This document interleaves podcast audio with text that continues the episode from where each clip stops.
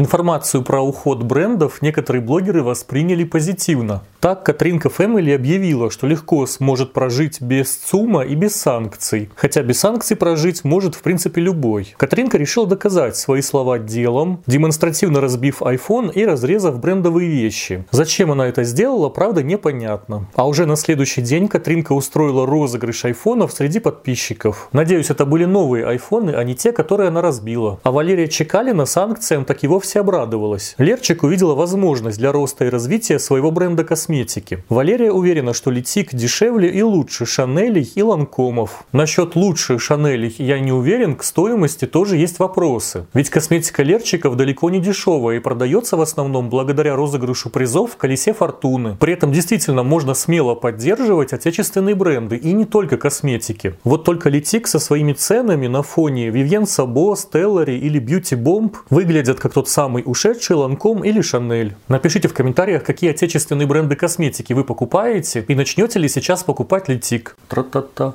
Пока Карина Негай ужасается уходу Зары и Бершки, другие блогеры чувствуют себя спокойно, ведь у них есть база поставщиков. В идеале база поставщиков это файл с контактами производителей или поставщиков разных товаров. Что такое база поставщиков по-блогерски, точно неизвестно. Возможно, это ссылка на группу ВКонтакте рынка садовод. Например, Катя Нянкет считает, что нам просто необходимо приобрести сейчас ее базу, которая поможет нам экономить экономить в современных реалиях. Не осталась в стороне и Вера Белая. Ее база поставщиков так и вовсе уникальная. В то время как все дорожает, в базе Веры никаких изменений в ценовой политике не предвидится. Вера объясняет это тем, что поставки идут из Китая и Турции.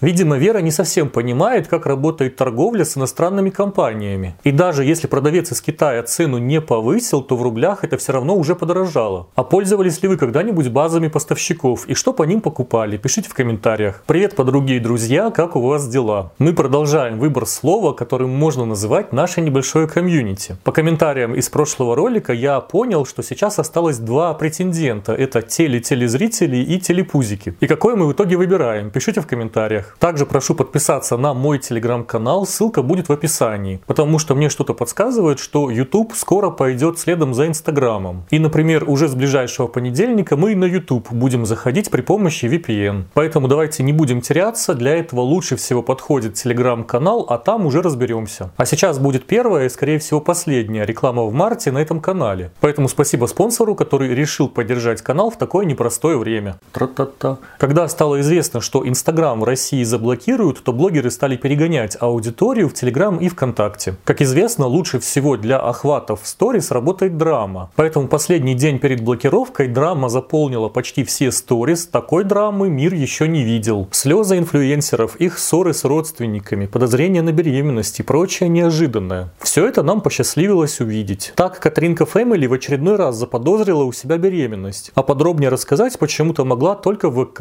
А Кристина Курепина использовала тему проблем в отношениях с мужем для перевода аудитории. Некоторые к драме добавили еще и розыгрыш подарков, чтобы люди охотнее переходили и подписывались. Например, Гусейн Гасанов за подписку на Телеграм разыгрывал свой старый компьютер. Ольга Бузова решила подарить телевизор. Дава был готов расстаться с AirPods, но в основном же блогеры разыгрывали, конечно, деньги. Михаил Литвин, Надин Серовский, Батановна и многие другие обещали разыграть много денег среди подписчиков. И даже Арсений Шульгин показал мешок денег. Но разыграл почему-то всего пару купюр. Надеемся, что разыграл. И вот, когда подписчики перешли из Инстаграма в Телеграм, что они там увидели? Оказалось, что мало кто специально подстраивался под новую площадку. Поэтому то, что раньше писали в сторис, теперь стали писать в постах. И в Телеграме появилось много постов длиной в пару слов. И, конечно же, в Телеграм пришли инсайты, просветления и аффирмации. Правда, некоторые инфлюенсеры постепенно стали подозревать, что Телеграм не совсем подходит для лайфстайла. А инстаграмеры принесли в Телеграм не только инсайты, но и гивы. И сейчас уже в Телеграме нужно подписаться всего на 20 каналов, чтобы поучаствовать в розыгрыше призов. Правда, скорее всего, вы просто забьете себе Телеграм ненужными каналами. В общем, должно пройти какое-то время, чтобы мы осмыслили, что произошло. И чтобы блогеры наконец поняли, что им нужно постить в Телеграме. И давайте теперь просто подождем, кто уже первый запустит Телеграм прогрев и будет учить бедных родственников продавать в Телеграме свечи или тортики. Подскажите, а как на вас повлиял приход инстаблогеров в Телеграм? И повлиял ли вообще? А я хочу сказать спасибо Лене Равен, Аленке и Катерине И за донаты и помощь с развитием канала. Тра-та-та.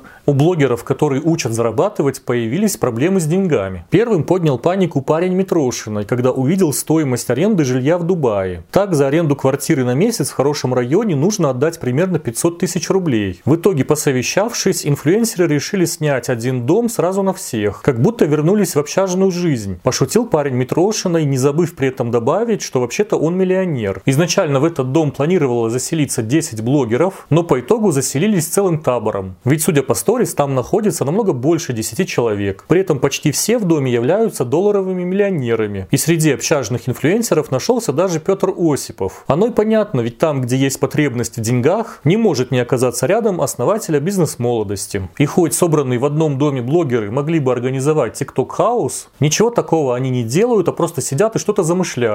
Недавно дубайским блогерам даже пришлось взять в аренду автомобиль, потому что им стало дорого ездить по Дубаю на такси. И мне непонятно, почему эти блогеры просто не пройдут курс по денежному мышлению и не начнут больше зарабатывать. Ведь Митрошина недавно хвалила книгу Беляковой, в которой советовали больше тратить, чтобы больше зарабатывать. Но почему же блогеры не хотят использовать свои же советы по заработку? Как вы думаете? Пишите в комментариях. Тра-та-та. Русскоязычной аудитории сегодня точно не до покупок в Инстаграме. А после блокировки этой социальной сети от блогеров еще и отпала часть аудитории. На данный момент кто-то перегнал подписчиков в Телеграм и уже там организовывает гивы. Другие же решили осваивать англоязычный рынок. Так на иностранном языке в сторис внезапно заговорили Крис Шелест, Яна Левинцева, Саша Митрошина. И примечательно, что каждый подошел к этому по-своему. Так Крис Шелест решила вести блог на двух языках, а Яна Левинцева стала давать контент на английском языке в одном из своих инстаграм-профилей. Митрошина же заговорила на английском в своем лайф-аккаунте. И даже в шапке профиля по-английски написала, что ей пришлось покинуть Россию. Хотя до этого уверяла, что ее поездка в Дубай была давно запланированной. Подозреваю, что скоро прогревы от наших любимых блогеров распространятся и за пределы страны. А такого англоговорящая аудитория Инстаграма еще не видела и явно не ожидает. Напишите в комментариях, как вам кажется, смогут ли блогеры вести бизнес на англоязычную аудиторию или забросят это через пару дней.